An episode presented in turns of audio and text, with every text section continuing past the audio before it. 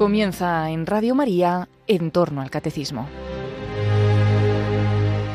Como complemento al tema de la Eucaristía que el padre Luis Fernando de Prada está explicando en su programa sobre el catecismo de la Iglesia Católica, les ofrecemos en varios sábados la reposición de algunos programas de vida en Cristo que el propio padre Luis Fernando dirigió hace unos años sobre el Santo Sacramento Eucarístico.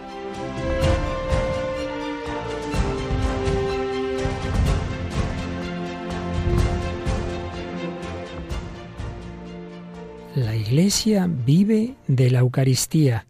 Esta verdad no expresa solamente una experiencia cotidiana de fe, sino que encierra en síntesis el núcleo del misterio de la Iglesia. Esta experimenta con alegría cómo se realiza continuamente en múltiples formas la promesa del Señor. He aquí que yo estoy con vosotros todos los días hasta el fin del mundo en la Sagrada Eucaristía por la transformación del pan y el vino en el cuerpo y en la sangre del Señor, se alegra de esta presencia con una intensidad única.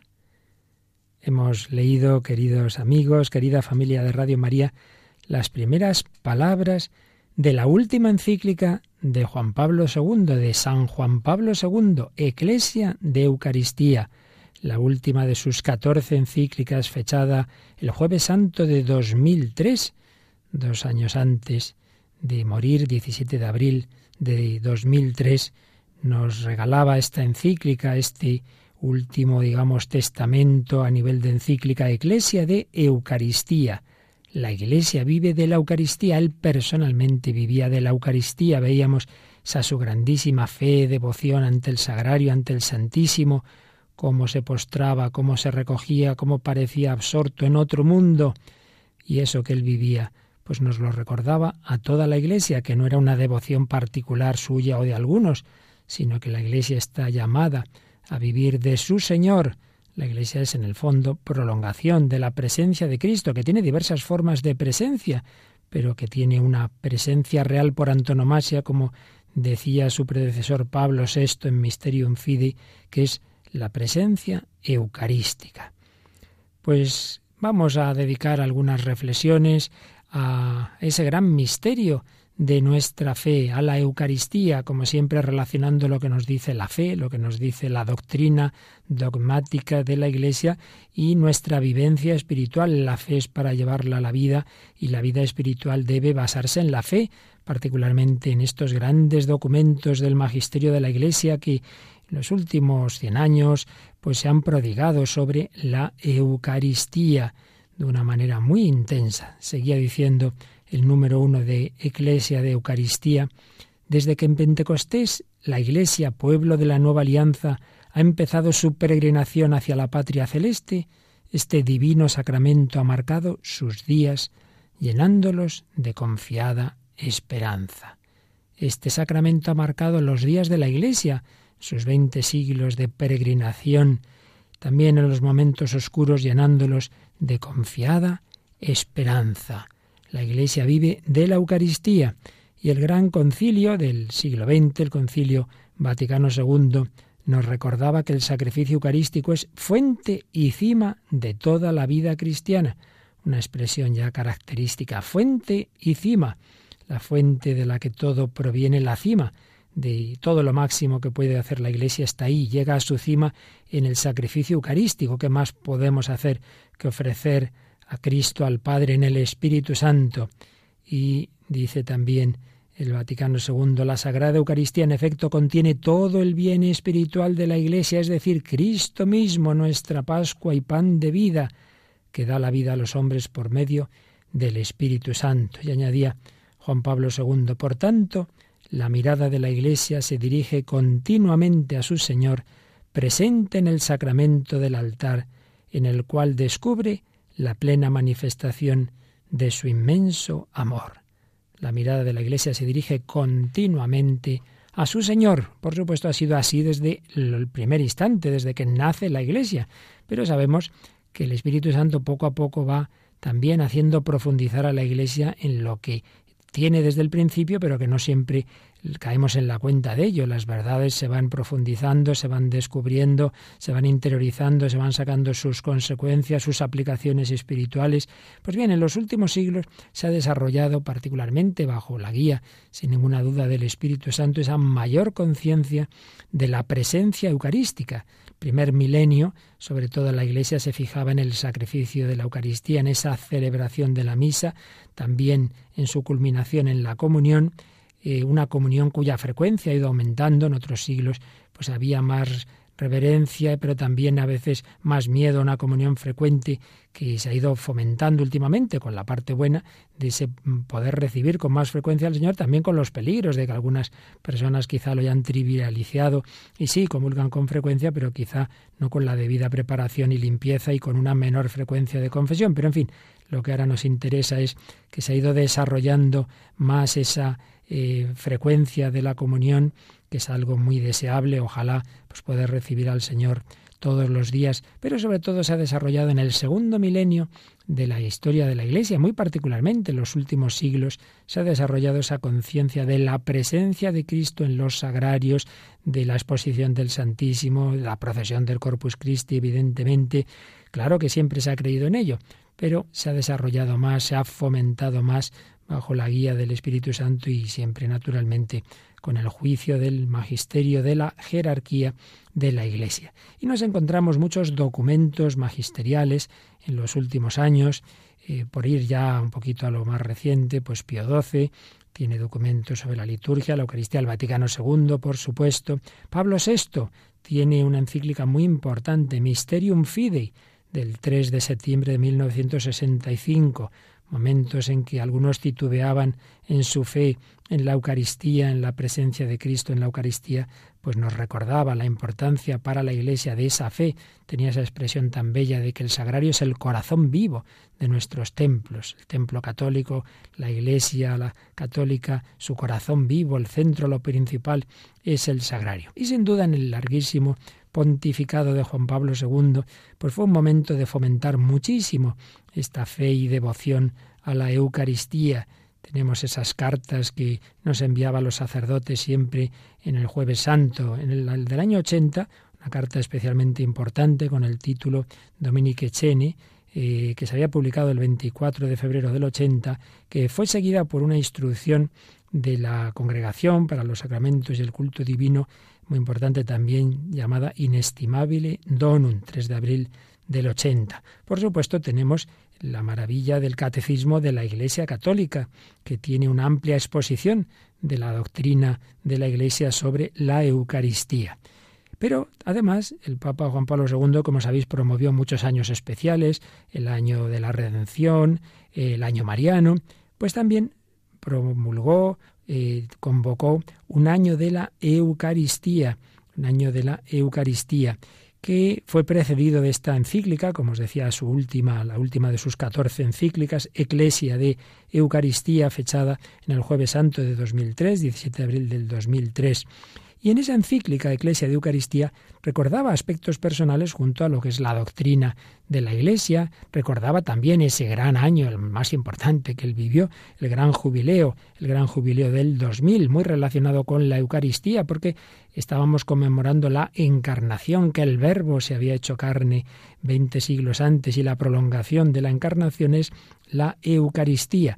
Y durante ese jubileo del 2000 el Santo Padre Juan Pablo II pudo haber cumplido su sueño de peregrinar a Tierra Santa y celebrar la Eucaristía en el cenáculo de Jerusalén, como lo ha hecho, como lo ha hecho en nuestro tiempo el Papa Francisco, ha podido celebrar también la Eucaristía en esa sala donde todo indica que es donde Jesús celebró la última cena y por tanto su primera, la primera Eucaristía de la historia. Escribió Juan Pablo II en Eclesia de Eucaristía durante el gran jubileo del año 2000 tuve ocasión de celebrar la Eucaristía en el cenáculo de Jerusalén, donde, según la tradición, fue realizada la primera vez por Cristo mismo. El cenáculo es el lugar de la institución de este santísimo sacramento. Allí Cristo tomó en sus manos el pan, lo partió y lo dio a sus discípulos, diciendo, Tomad y comed todos de él, porque esto es mi cuerpo, que será entregado por vosotros. Después tomó en sus manos el cáliz del vino y les dijo, Tomad y bebed todos de él, porque este es el cáliz de mi sangre, sangre de la alianza nueva y eterna, que será derramada por vosotros y por todos los hombres para el perdón de los pecados. Y añadí al Santo Padre, estoy agradecido al Señor Jesús que me permitió repetir en aquel mismo lugar, obedeciendo su mandato, haced esto en conmemoración mía, las palabras pronunciadas por él hace dos mil años. Pudo celebrar la Eucaristía como la celebró en tantos lugares a lo largo de su larga vida sacerdotal, episcopal y pontificia, como la celebró en tantos lugares en sus viajes como Papa, como la celebró en ese año de la Eucaristía que había convocado desde octubre de 2004 a octubre de 2005 y había preparado con una carta Mane Noviscum Domine, es decir, quédate con nosotros, Señor, Mane Noviscum Domine, una carta fechada el 7 de octubre de 2004. Ahí había unas sugerencias y doctrina también para el año de la Eucaristía. Un año que se convocaba desde el Congreso Eucarístico que se celebró en octubre de 2004 al Sínodo de 2005, octubre de 2005. En medio se iba a celebrar la JMJ de Colonia, con el lema Hemos venido a adorarle, también muy relacionado con la Eucaristía. Como todos sabemos, Papa Juan Pablo II comenzó ese año de la Eucaristía, pero no lo acabó, o mejor dicho, lo acabó en el cielo. Y, fue durante ese año en que el Señor le llamó a su presencia y fue sucedido por el Papa Benedicto XVI, que es quien fue a Colonia quien expuso el Santísimo ante aquel millón de jóvenes ante los que estábamos allí en aquella esplanada de Marienfeld. Fue una novedad en las vigilias de la JMJ, esas vigilias que se hacen siempre el sábado por la noche anterior a la misa con que se clausura la jornada. Pues fue el primer año en que se hacía esa exposición del Santísimo en la custodia, en ese silencio impresionante que se generó allí, como luego se hizo en, en Australia y luego en Madrid y luego se ha hecho en Río de Janeiro. Se ha introducido esa preciosa novedad de que la vigilia de oración, de cánticos, de diversas representaciones el sábado por la noche culmina en ese momento central, que ya todos nos callemos y nos quedemos mirando a Jesucristo. Pues bien, todo esto le correspondió ya a Benedicto XVI, como le correspondió presidir el sínodo sobre la Eucaristía que se celebró en octubre de 2005. Y también, ya sabéis que normalmente los sínodos dan lugar a una exhortación apostólica que uno o dos años después de su celebración pues suele publicar el Papa y fue Benedicto XVI quien publicó la exhortación Sacramentum Caritatis de 22 de febrero de 2007 y también su inicio es realmente una preciosidad, una síntesis admirable de lo que la Iglesia cree y vive. Dice así, Sacramento de la Caridad, la Santísima Eucaristía es el don que Jesucristo hace de sí mismo, revelándonos el amor infinito de Dios por cada hombre. En este admirable sacramento se manifiesta el amor más grande, aquel que impulsa a dar la vida por los propios amigos. En efecto, Jesús los amó hasta el extremo.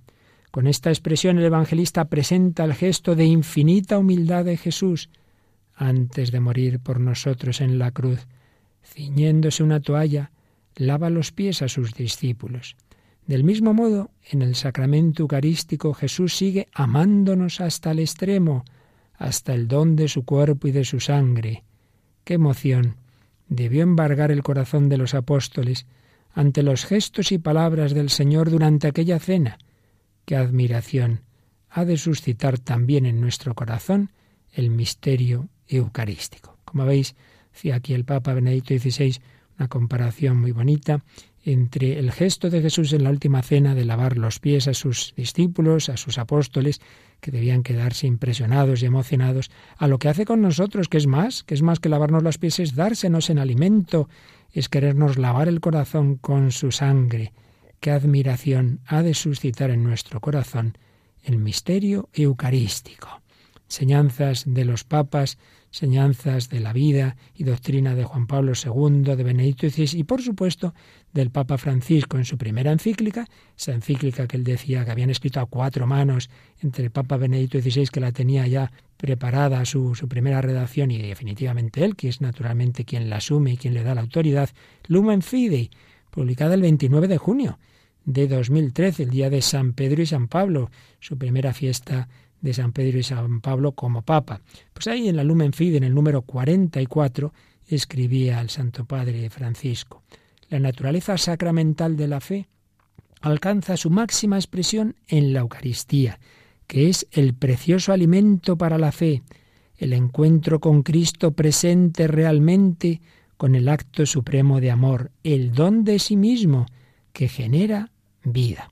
Y añadía que en la Eucaristía confluyen dos ejes, dos ejes por los que discurre el camino de la fe. Por una parte, el eje de la historia, pero por otra parte, el eje de la escatología, del más allá. El eje de la historia, pues la Eucaristía es un acto de memoria, actualización del misterio, en el cual el pasado, como acontecimiento de muerte y resurrección, muestra su capacidad de abrir al futuro, de anticipar la plenitud final. La historia, porque la Eucaristía nos lleva a lo que ocurrió en la última cena y a lo que ocurrió en el Calvario, la muerte y resurrección de Cristo. La liturgia nos lo recuerda con su odie, esa palabra latina, es decir, su hoy, hoy. Ocurre aquí esto, el hoy de los misterios de la salvación, pero confluye en ella también el eje que lleva del mundo visible al invisible. En la Eucaristía aprendemos a ver la profundidad de la realidad. El pan y el vino se transforman en el cuerpo y sangre de Cristo, que se hace presente en su camino pascual hacia el Padre. Este movimiento nos introduce en cuerpo y alma en el movimiento de la creación, de toda la creación, hacia su plenitud en Dios. Jesús se ha quedado con nosotros, se ha quedado presente, se ha quedado cercano. Quédate con nosotros, Señor. Pues vamos a dar gracias al Señor por este gran regalo de su amor. Vamos a darle gracias porque se ha quedado en la Eucaristía. Vamos a pedir esa actitud que por desgracia nuestro mundo tiene muy perdida de la adoración.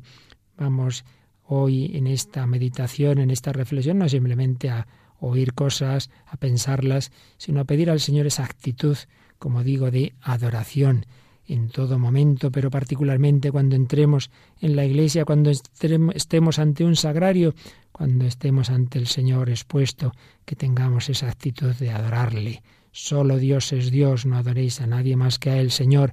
Vengo a adorarte, vengo a reconocerte, tú eres mi centro, tú eres el centro del mundo, tú eres el Creador y el Redentor. Se lo pedimos así al Señor.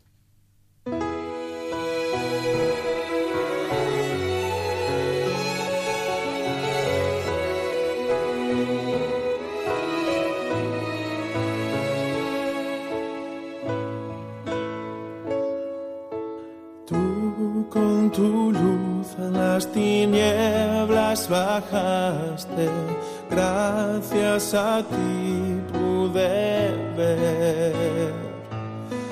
Por tu belleza aprendí a adorarte y junto a ti quiero estar. Vengo a adorarte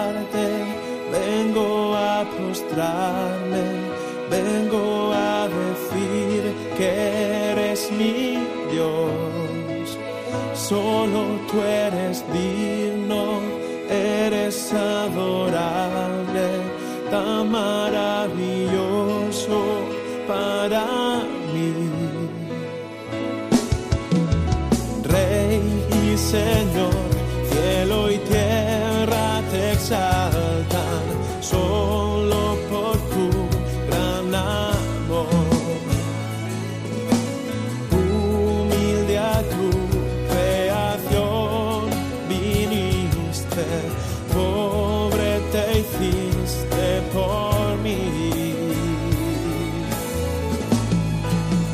Vengo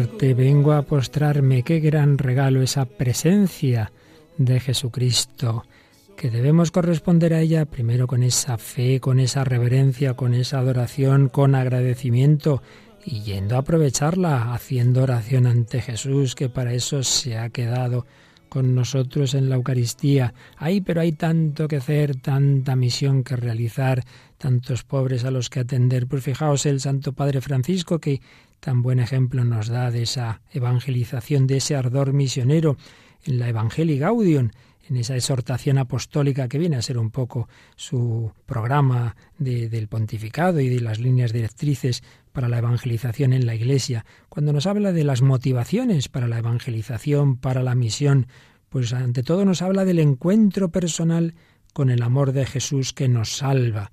Nos recuerda que para evangelizar es imprescindible la vida interior. Nos dice así concretamente en el número 264 de Evangelii Gaudium. La primera motivación para evangelizar es el amor de Jesús que hemos recibido. Esa experiencia de ser salvados por Él que nos mueve a amarlo siempre más. Y nos dice que si vemos y notamos que no sentimos el intenso deseo de comunicarlo, de comunicar ese amor de Jesús, ¿qué tenemos que hacer entonces? Pues dice el Papa, necesitamos detenernos en oración para pedirle a Él que vuelva a cautivarnos. Ay Señor, noto que me he enfriado, que estoy lejos de ti, que he perdido el primer amor, pues ponte ahí en oración y pídele que vuelva a cautivar tu corazón.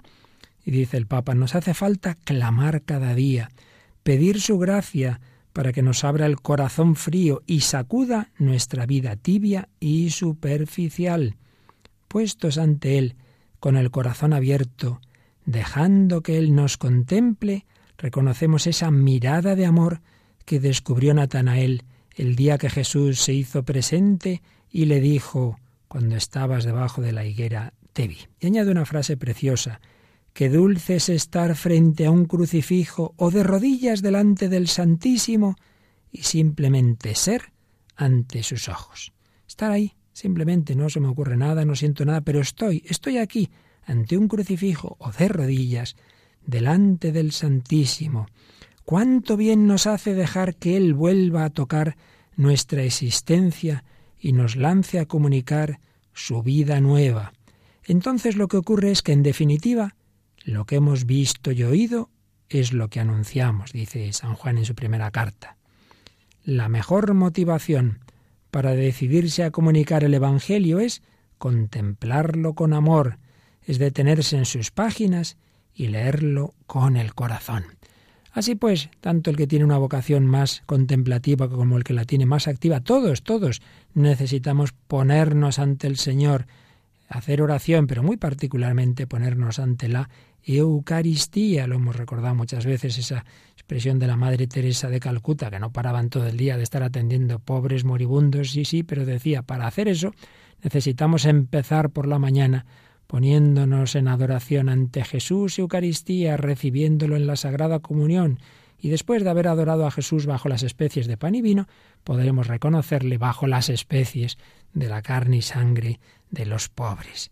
Necesitamos la Eucaristía para vivir ese amor, ese amor a Dios, ese amor al prójimo.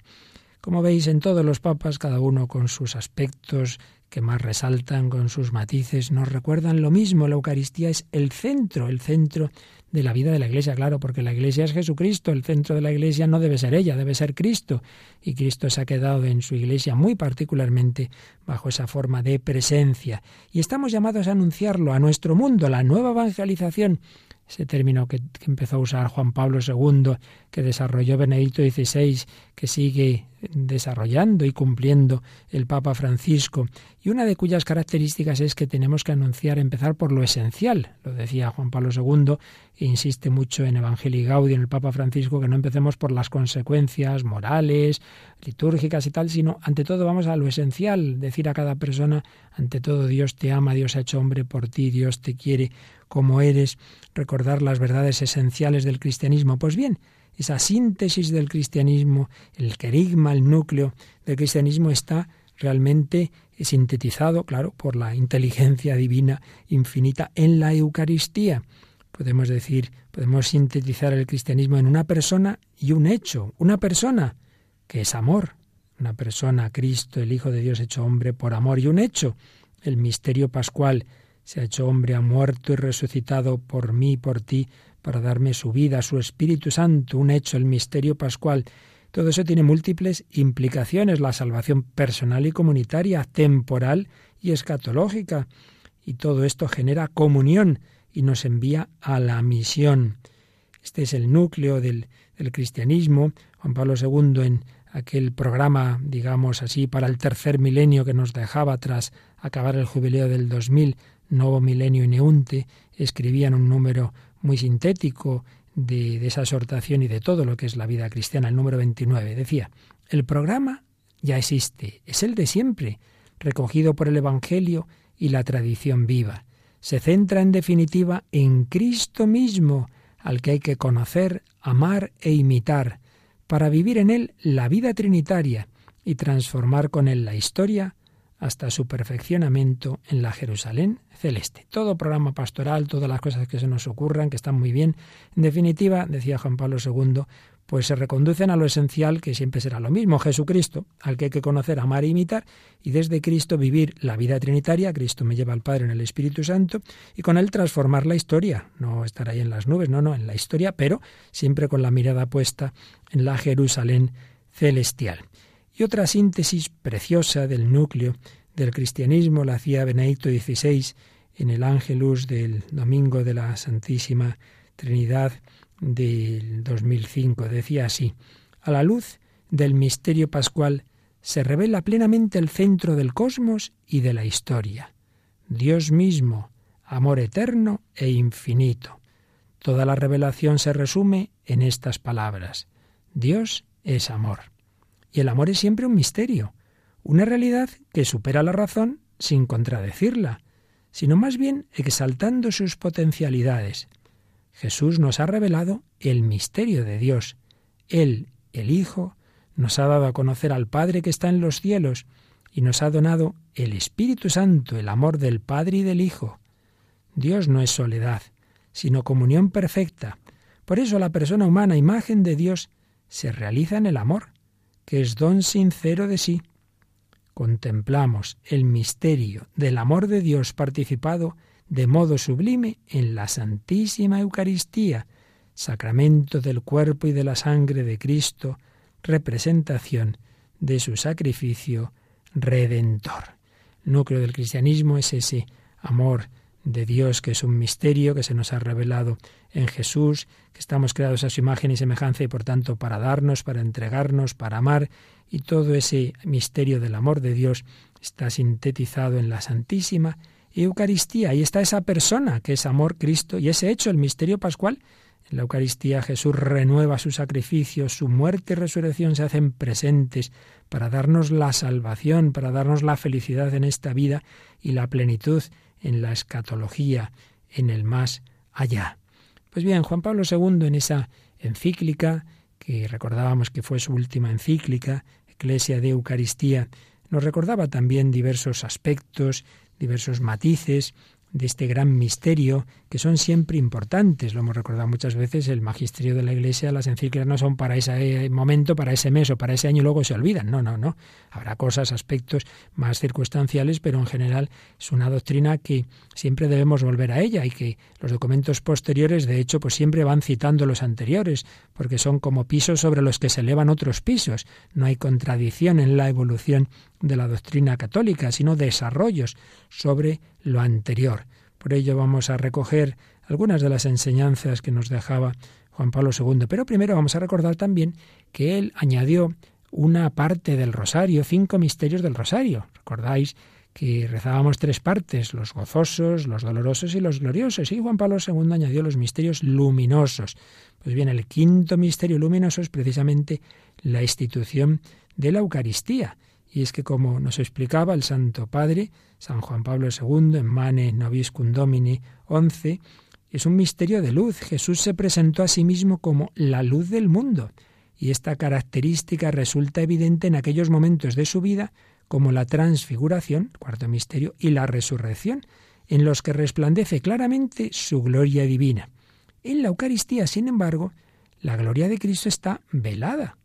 El sacramento eucarístico es un mysterium fidei por excelencia, pero precisamente a través del misterio de su ocultamiento total, Cristo se convierte en misterio de luz, gracias al cual se introduce al creyente en las profundidades de la vida divina. Cristo está presente, ahí irradia su luz, pero es verdad que de una manera misteriosa, eh, que necesitamos mucha fe, mucha fe para descubrir esa mirada de Cristo, para contemplar el rostro de Cristo, decía en Eclesia de Eucaristía 6 el Papa. Contemplar el rostro de Cristo y contemplarlo con María es el programa que he indicado a la Iglesia en el alba del tercer milenio, invitándola a remar mar adentro en las aguas de la historia con el entusiasmo de la nueva evangelización.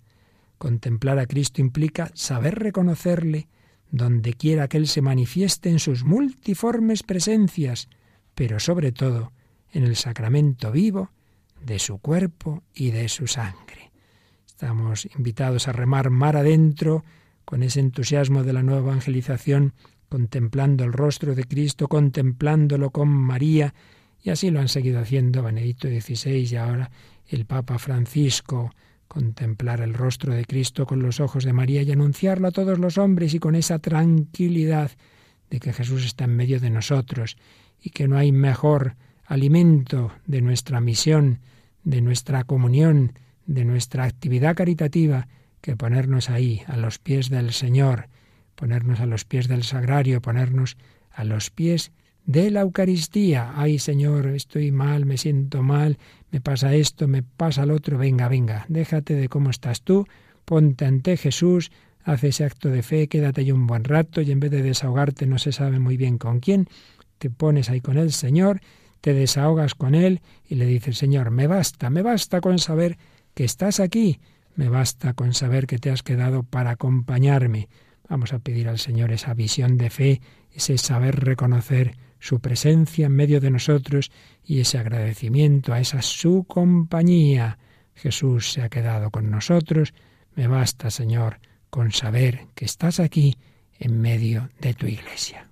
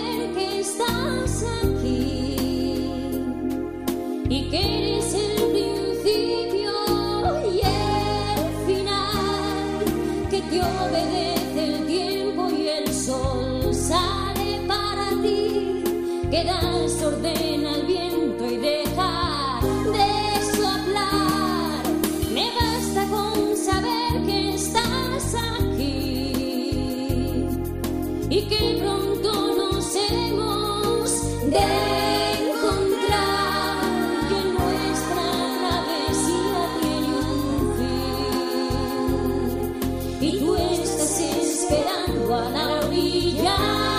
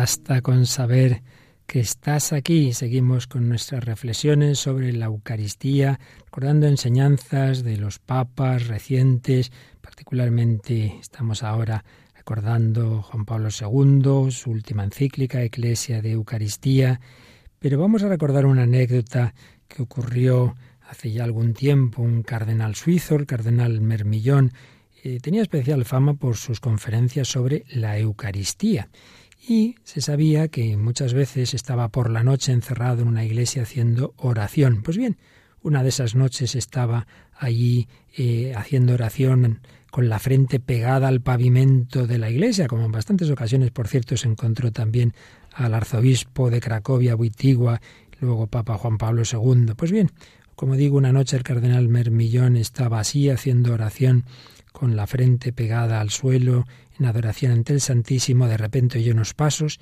se vuelve sorprendido y se encuentra una mujer que le dice, perdone, monseñor, no, se asuste, soy protestante, pero he venido a escuchar con, interés sus charlas sobre la presencia de Jesucristo en la Eucaristía, y la verdad es que sus argumentos me iban convenciendo, pero me quedó una cierta duda, y como me dijeron que usted hacía oración aquí por las noches ante el sagrario, pues me he quedado escondida en aquel confesionario.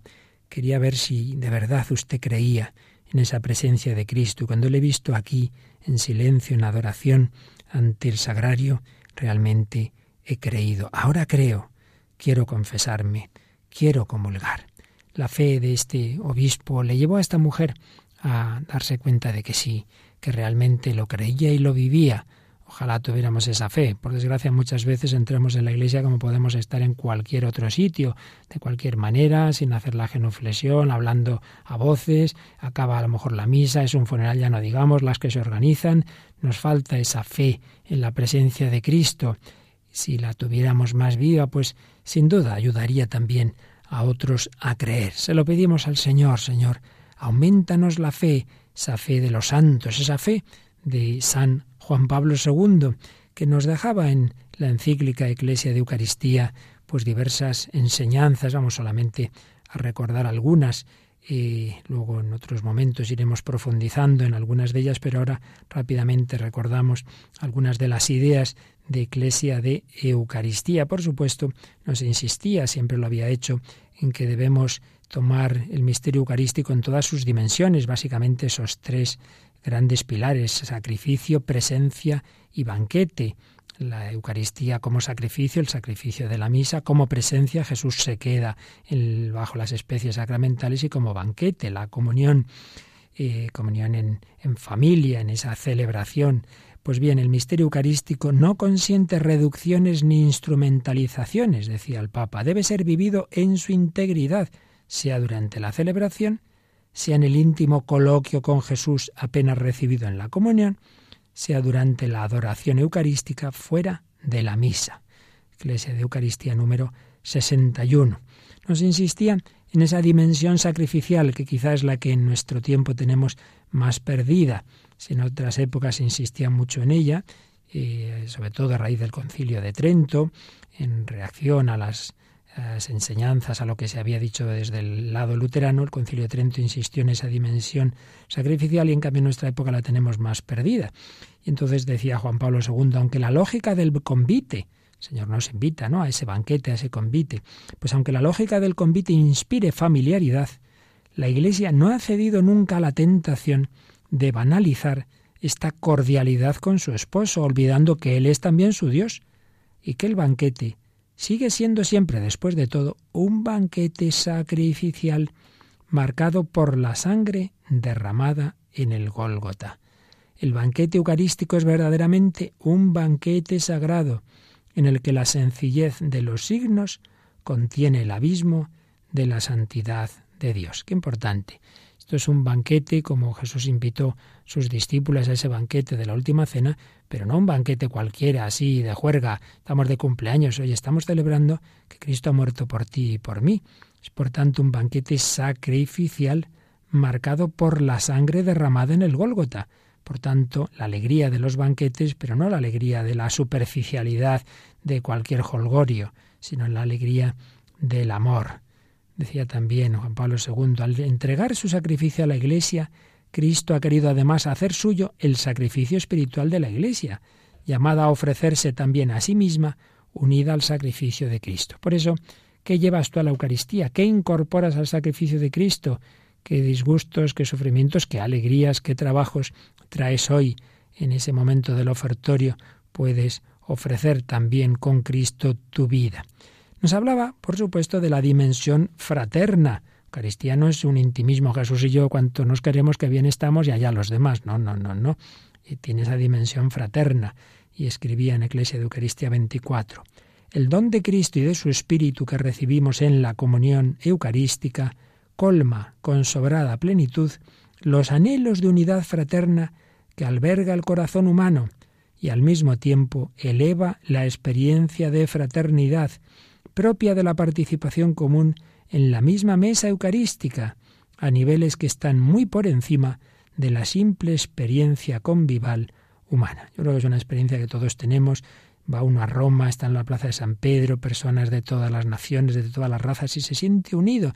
O estás participando en la Santa Misa de clausura de la JMJ, bueno, no hace falta que sea un evento tan grande, pero ahí se vive muy particularmente estas experiencias de fraternidad pero sin llegar a tanto, pues en tu parroquia el mismo Jesús se nos da en comunión al viejito y al niño y al joven y al de aquí y al de allá, el de esta nación y el de esta otra. Mediante la comunión del cuerpo de Cristo, la Iglesia alcanza cada vez más profundamente su ser en Cristo como sacramento o signo e instrumento de la unión íntima con Dios y de la unidad de todo el género humano. Una cita del Vaticano II. A los gérmenes de disgregación entre los hombres que la experiencia cotidiana muestra tan arraigada en la humanidad a causa del pecado, se contrapone la fuerza generadora de unidad del cuerpo de Cristo. La Eucaristía, construyendo la Iglesia, crea precisamente por ello comunidad entre los hombres. Así pues, dimensión fraterna. No puedes ir a la Eucaristía simplemente a yo estar con el Señor. Por ello a veces tenemos esas costumbres que vas a la misa y te pones lo más lejos posible de nadie y si así no tengo que dar la paz mejor, hombre. Eso para tu oración personal muy bien, escóndete, ya lo dice el Señor, métete en tu cuarto y, y ahí a solas con Dios, pero la Eucaristía tiene una dimensión fraterna, hay que vivirla en común, rezar juntos, pues también vivir esos gestos eh, fraternos. Y, pero sobre todo no, no es tanto este aspecto, digamos, externo, sino de ahí pues tomar esa fuerza y esa visión de fe para ver en todo hombre al hermano y para servirle con el amor que me da Jesús en la Eucaristía. En la última cena, Jesús lavó los pies e instituyó la Eucaristía. Pues bien, lo que Dios ha unido que no lo separa el hombre. Si nos ha dado ese ejemplo de amor, amaos unos a otros como yo os he amado, y nos ha dado la Eucaristía, pues no separemos la Eucaristía de la caridad. De hecho, sabemos que el Corpus Christi es también el día de la caridad y el jueves santo. Son esos dos días en que está tan unido la caridad, el mandamiento nuevo del amor, con la Eucaristía. Dimensión fraterna. Pero no solo dimensión de unión con todos los hombres, sino con el universo.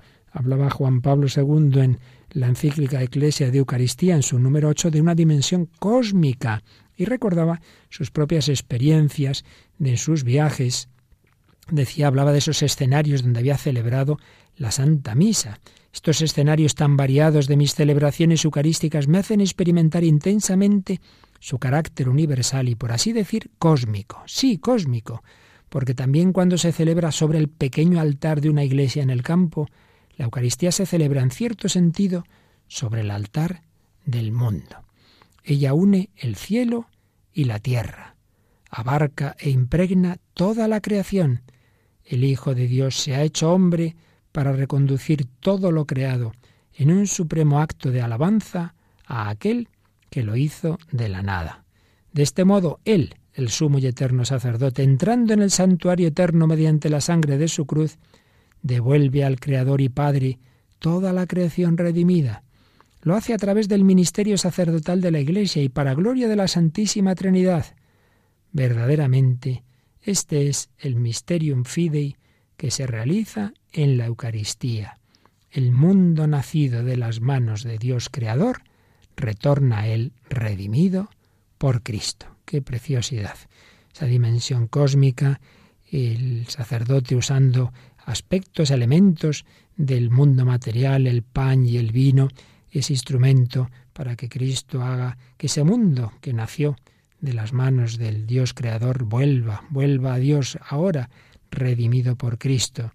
Sean instrumentos el pan y el vino de ese sacramento que hace presente su misterio pascual, su redención. No nos olvidemos de la primera frase de la primera encíclica de Juan Pablo II, Redentor Hominis, que decía Jesucristo, el Redentor del hombre, es el centro del cosmos y de la historia. Si Cristo es el centro del cosmos, la Eucaristía tiene también esa dimensión cósmica, pero por supuesto una dimensión escatológica, mira hacia el más allá, mira hacia el futuro, decía el número 19 de Iglesia de Eucaristía. La Eucaristía es verdaderamente un resquicio del cielo que se abre sobre la tierra. Es un rayo de gloria de la Jerusalén celestial que penetra en las nubes de nuestra historia y proyecta luz sobre nuestro camino. Claro, el que se hace presente es el resucitado, Cristo resucitado, y en la misa están los ángeles y los santos que invocamos, la plegaria eucarística, estamos rezando por los difuntos, tiene esa dimensión mm, que abre la puerta al más allá. Y una consecuencia significativa, escribía el Papa Juan Pablo II, de esa tensión escatológica propia de la Eucaristía, es que da impulso a nuestro camino histórico, poniendo una semilla de viva esperanza en la dedicación cotidiana de cada uno a sus propias tareas. Ese mirar al más allá no nos atonta, digámoslo así, del más acá, al revés, da impulso a nuestro camino histórico. Pero el Papa del Totus Tus, el Papa de María, también hablaba de esa dimensión mariana de la Eucaristía. Nos recordaba que, en cierto sentido, María ha practicado su fe eucarística antes incluso de que ésta fuera instituida, por el hecho mismo de haber ofrecido su seno virginal para la encarnación del Verbo de Dios. La Eucaristía remite a la pasión y la resurrección, pero está en continuidad con la encarnación. Claro, la Eucaristía es prolongación de esa encarnación que se realizó en el seno de María. Feliz la que ha creído. María ha anticipado la fe eucarística de la Iglesia, y cuando en la visitación lleva en su seno el Verbo hecho carne, se convierte en tabernáculo, el primer tabernáculo de la historia. Es el primer sagrario de la historia y hace la primera procesión del Corpus cuando va a visitar a Isabel decía el Papa, se convierte en tabernáculo donde el Hijo de Dios, todavía invisible a los ojos de los hombres, se ofrece a la adoración de Isabel, como irradiando su luz a través de los ojos y la voz de María. Y la mirada embelesada de María al contemplar el rostro de Cristo recién nacido y al estrecharlo en sus brazos, ¿no es acaso el inigualable modelo de amor en el que ha de inspirarse cada comunión eucarística? ¡Qué preciosidad! Cuando vas a comulgar, piensa en María viendo a Jesús, al niño Jesús, que ha nacido en Belén, que significa casa del pan, que lo ha puesto en el pesebre. La palabra griega de pesebre es la misma de la palabra patena. María adora a Jesús, nosotros adoremos a Jesús presente en la Eucaristía y recibamos la comunión como si nos lo diera la Virgen María que daba el niño Jesús a los pastores y a los magos. Dimensión mariana y dimensión de amistad personal con Jesucristo tan cercano, decía Juan Pablo II en Eclesia de Eucaristía 22. Podemos decir que no solamente cada uno de nosotros recibe a Cristo, sino que también Cristo nos recibe a cada uno de nosotros. Él estrecha su amistad con nosotros. Vosotros sois mis amigos, vosotros sois mis amigos. Estamos cerca, muy cerca del Señor. Vosotros sois mis amigos. Más aún, nosotros vivimos gracias a Él. El que me come vivirá por mí. En la comunión eucarística se realiza de manera sublime que Cristo y el discípulo están el uno en el otro, el uno en el otro. Permaneced en mí como yo en vosotros.